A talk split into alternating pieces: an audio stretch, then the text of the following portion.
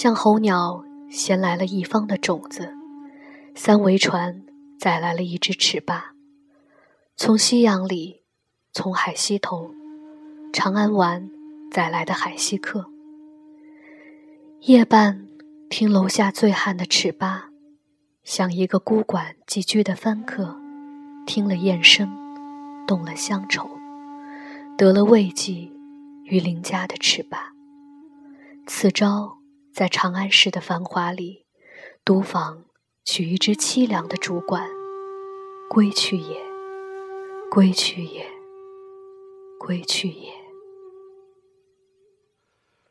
这是卞之琳在一九三五年的时候写下的一首诗，就叫《尺八》。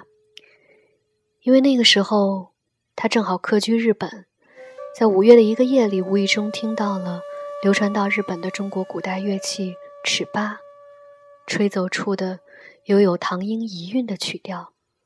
于是有感而发，写下了这首诗。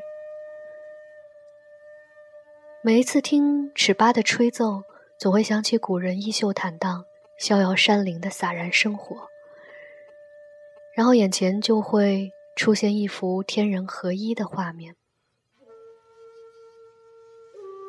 在去年的十一月，有幸在广州书墟上看到了。来自重庆的家翁为大家演奏尺八，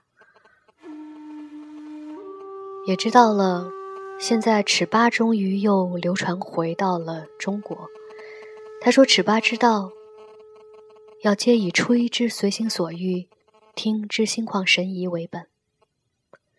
我想风音传竹，磨尺八就是磨心性，而吹尺八，意也在回归它的本源之声。”现在听到的这首乐曲，仍然来自一位日本的尺八大师宫田根八郎。他是日本尺八流派琴鼓流的大师级人物。